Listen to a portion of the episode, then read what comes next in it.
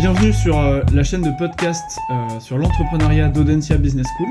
Je suis Tom Obel, étudiant de la majeure entrepreneuriat à Audencia, et j'ai le plaisir d'accueillir aujourd'hui Édouard Dumortier, cofondateur de Allo Voisin, qui est venu partager avec nous son expérience d'entrepreneur.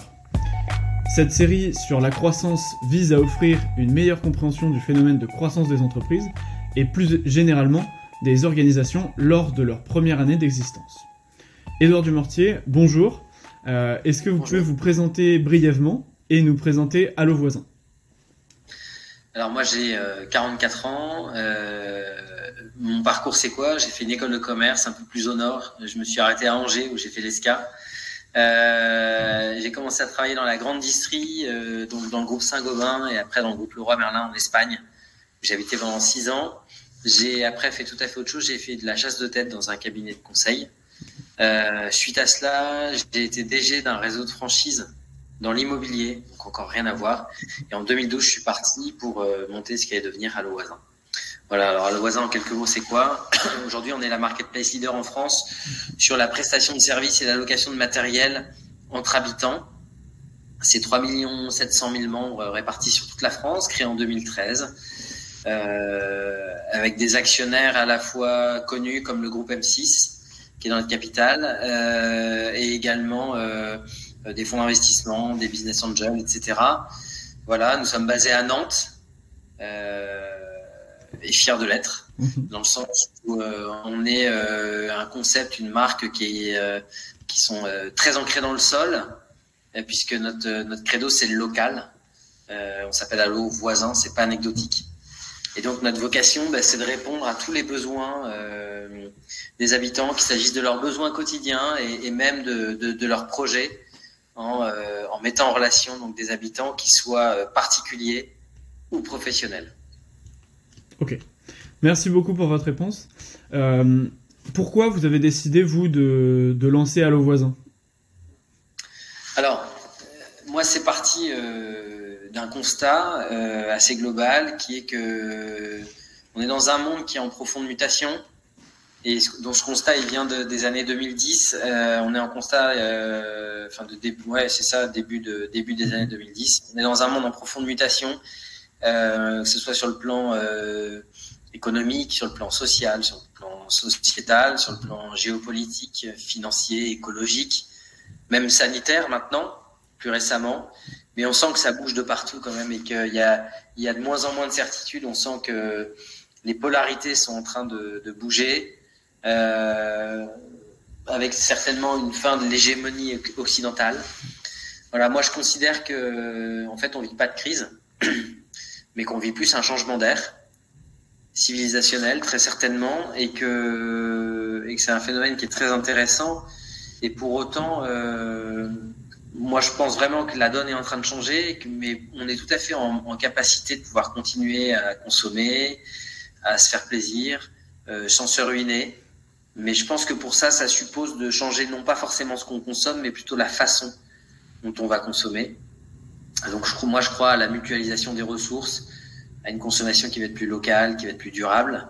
C'est pas de l'angélisme, mhm. c'est plus euh, une conviction personnelle euh, qui est assez euh, mathématique qui consiste à dire que euh, si on prend le monde occidental, c'est autour de 12% de la population mondiale, et qu'avec ces 12% de la population mondiale, en gros, on, aura bientôt consommé euh, la quasi-totalité des ressources naturelles de la Terre. Donc le modèle, le, modèle occidental, par, par définition, ne peut pas s'extrapoler au reste de l'humanité.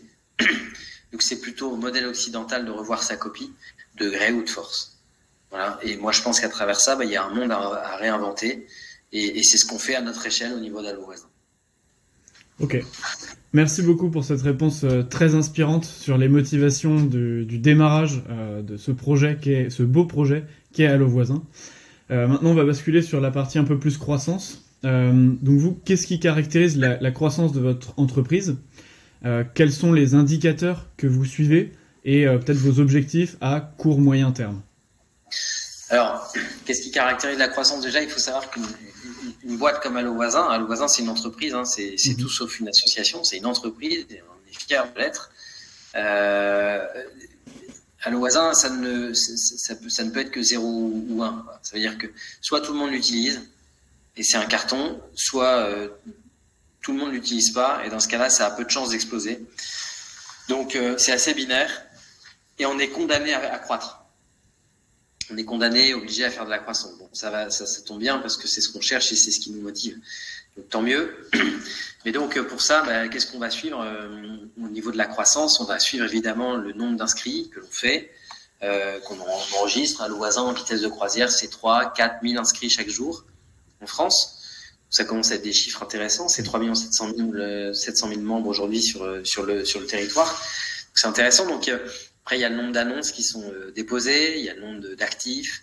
Euh, enfin, on a tout un tas de KPI, hein, des indicateurs clés de, performance euh, que l'on suit au quotidien et qui permettent de dire si on est en croissance ou pas. Voilà, donc c'est ça qui nous anime évidemment. Après, quels sont nos objectifs? Bah, Nos objectifs, ils sont de faire la future référence du secteur, ça c'est sûr. On est là pour aller le plus haut possible, le plus loin possible.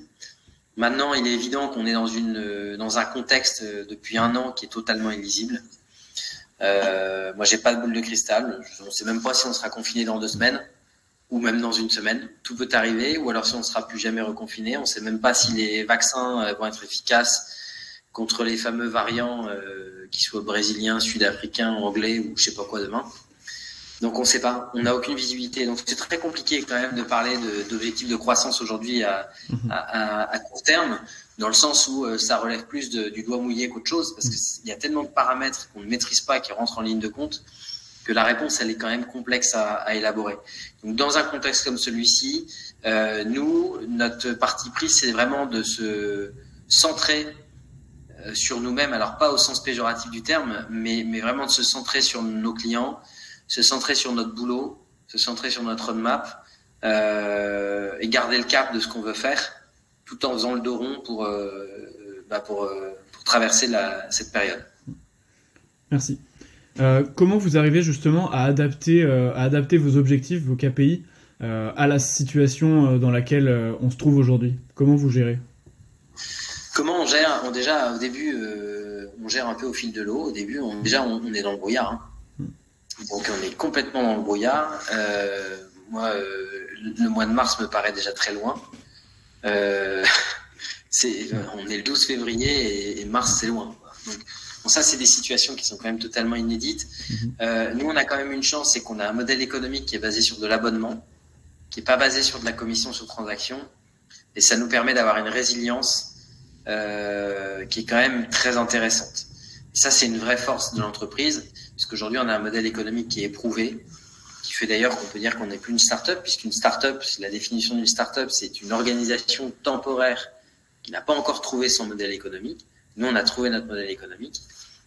Donc en ce sens, on peut dire qu'on n'est plus vraiment une start-up, mais euh, mais euh, bon, on a un modèle économique qui est résilient, qui a vraiment bien tenu la, la marée en 2020. Preuve en est qu'on a fait plus de 60% de croissance de chiffre d'affaires en 2020. Donc, euh, malgré vraiment un contexte contraire avec une baisse de l'activité, donc ça c'est très positif pour nous. Euh, voilà, et après, euh, on fait gaffe, on fait le dos rond, euh, on fanfaronne pas et, euh, et, on reste concentré sur son boulot. Et, en fait, ces genres de contextes permettent aussi de faire la chasse au superflu et de, de vraiment définir ses objectifs de manière beaucoup plus tranchante peut-être et de s'y consacrer pleinement. Entendu. Merci beaucoup. Euh, J'ai bien aimé votre, votre votre définition de la startup. Et justement, vous, quels sont les événements qui vous ont permis de, de changer de dimension finalement, de, de connaître une, une, vraie, euh, une vraie croissance, une vraie augmentation euh, du nombre d'abonnés et du nombre d'annonces déposées, par exemple alors déjà sur la définition de la startup, elle n'est pas de moi. Hein. Euh, c'est vrai qu'on parle énormément de startup, c'est un mot qu'on emploie et qui est parfois souvent galvaudé. Et en fait, on a tendance à dire qu'une startup, c'est c'est une boîte qui se monte sur le net. Quoi. mais c'est pas du tout ça. Et, en fait, il y, a une, il y, a une, définition, encore une fois, qui n'est pas de moi, mais qui permet de remettre l'église au milieu du village et qui est de se dire, bah, c'est une organisation temporaire. Temporaire, ça veut dire qu'elle n'a pas vocation à être pérenne.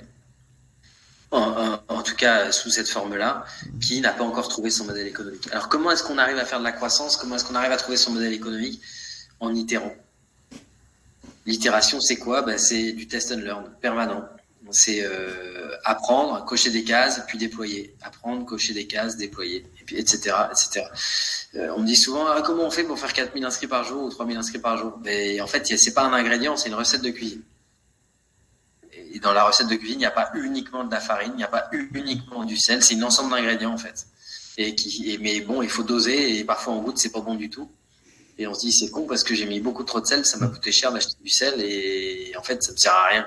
Donc euh, et parfois on se dit ah ça c'est pas mal, il faudra en mettre un peu plus, ça relève un peu le plat et donc voilà c'est une l'itération permanente qui permet euh, à la fin d'arriver à une recette. Ok, merci beaucoup. Euh, hop. Est-ce que vous pourriez nous raconter euh, peut-être une, mésaventure qui vous est arrivée justement dans cette trajectoire de croissance euh, Peut-être une fois où vous avez mis euh, bah, beaucoup trop de sel et, et, où ça vous est resté vraiment en tête?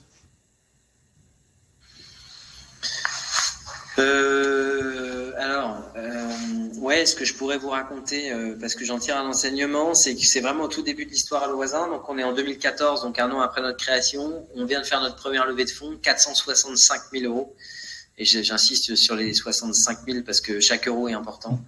Et donc, euh, et on a failli euh, consacrer, euh, allez, euh, de mémoire, 200 000 euros sur les 465 000 en une opération de com où on nous vendait monts et merveilles et en fait, on s'était pas aperçu que les, les promesses n'engagent que ceux qui les écoutent et qu'en fait, ça nous aurait rapporté que dalle. Et en fait, pour, et on n'a pas fait l'erreur. On l'a pas faite cette erreur. Heureusement qu'on l'a pas faite. Donc on n'a pas signé au final. Et pourquoi est-ce qu'on n'a pas signé? C'est parce qu'à l'époque on avait déjà un très bon board avec des gens euh, euh, compétents, avec du recul, euh, qui eux-mêmes avaient déjà fait pas mal de conneries dans leur carrière et donc du coup qui, ça permet d'apprendre. Et quand je dis quand je dis qu'ils avaient fait pas mal de conneries, c'est profondément respectueux hein, dans, dans, ma bouche, mmh. dans le sens où échouer c'est apprendre. Mais, euh, mais et donc euh, en échangeant avec eux, ils nous ont convaincus de, de, de surtout pas faire cette euh, ce qui allait être ce qui allait s'avérer comme une grosse connerie. Pour moi, c'était une grosse frustration de pas faire cette campagne parce que j'étais convaincu que ça nous emmènerait sur la lune et en fait, je pense qu'avec le recul, ça nous aurait emmené à la casse. Donc euh, donc donc voilà, l'enseignement c'est quoi? C'est qu'en fait, euh, c'est excessivement important dans un projet entrepreneurial d'être entouré, d'être très bien entouré. Merci beaucoup. Justement, euh, comment vous avez réussi à, bien vous entourer euh, pour, euh, pour justement bah, changer d'échelle finalement? Parce que vous avez connu un, changement de taille assez massif au sein de vos équipes. Comment vous avez réussi à structurer ce, changement? Alors ça, ça, s'anticipe dans le sens où, en fait, pour accompagner une croissance, il faut l'anticiper et en fait, euh, pour moi, l'anticipation, elle est, venue dès la création, où j'ai fait le constat en fait que moi-même, à titre perso, euh, j'ai pas du tout toutes les compétences ni le savoir-faire qui sont indispensables pour mener à bien ce type de projet. Et que mener à, à bien ce type de projet, c'est tellement difficile qu'il faut être bon, voire très bon partout. Voilà. Parce que en fait, euh, l'entrepreneuriat, c'est un parcours du combattant et il y a pas mal d'étapes qui sont éliminatoires. Donc, euh, à un moment donné, il faut réussir chaque étape, pour pas se permettre d'en rater. Et donc, si vous, vous n'êtes pas bon partout, bah, faut vous entourer. Et ça, moi, je l'ai compris très vite avant, euh, avant de me lancer. Et donc, je me suis associé avec des gens qui avaient justement les compétences que moi, je n'avais pas. Et ça s'est avéré précieux. Aujourd'hui, c'est la principale force de l'entreprise. Ok. Merci beaucoup. Euh, Est-ce que vous diriez que justement, grâce à cette équipe, vous avez euh, atteint vos objectifs de croissance? Non. Euh, non, non, non, non. Euh, on les, on les a jamais atteints ces objectifs de croissance. Si le jour on dit j'ai atteint mes objectifs de croissance, c'est qu'on est sur la, on considère être sur la ligne d'arrivée. Moi, je considère pas être sur la ligne d'arrivée, pas du tout. Euh, tous les Français n'utilisent pas encore Allo Voisin, donc on a encore beaucoup de boulot. Pour autant, on est toujours le couteau entre les dents, ultra motivé, ultra convaincu, et, on a plus que jamais envie d'y aller. Euh, et après, je dis, euh, je le, je dis, je le répète, mais c'est vrai qu'on est dans un contexte aujourd'hui, ça va faire un an maintenant que ça dure, euh, qui est tellement inédit qu'il n'y a pas grand-chose de rationnel là-dedans. Donc, bon, l'année 2020, elle ne va pas pouvoir se comparer avec grand-chose. Bien sûr, vous avez raison. Euh, et j'ai une dernière question. Euh, quel conseil euh, vous auriez à donner à des entrepreneurs en herbe pour bah, justement pratiquer la croissance? Waouh Je suis même pas sûr d'avoir compris la question. quel conseil je pourrais donner à des entrepreneurs en herbe pour pratiquer la croissance Moi, ce que je dirais, c'est que c'est un savant, euh, c'est un savant mélange. J'ai parlé d'association tout à l'heure. Il faut être certain d'avoir toutes les bonnes compétences. Après, il faut se fixer un cap, euh, tenir le cap. C'est vachement important de tenir le cap, et pas de donner des coups de barre à gauche, des coups de barre à droite dans tous les sens. Pour autant, il faut pas non plus être obtus et euh, il faut savoir ajuster le tir. Donc c'est quand même un savant, mélange euh, qui suppose euh, bah, des, des, des, traits de caractère qui peuvent apparaître comme étant paradoxal, paradoxaux. Euh, C'est-à-dire, il faut être euh, à la fois euh, obstiné mais très à l'écoute, euh, orgueilleux mais humble, euh, voilà, déterminé mais réaliste. En, deux, en, un mot, il faut avoir la tête dans les étoiles, mais surtout avoir les pieds sur terre. Merci beaucoup pour cette touche poétique. Merci à, à Edouard Dumortier d'avoir répondu à nos questions. Euh, vous pourrez retrouver l'ensemble de nos podcasts sur podcast-entrepreneuriat.audencia.com. À bientôt.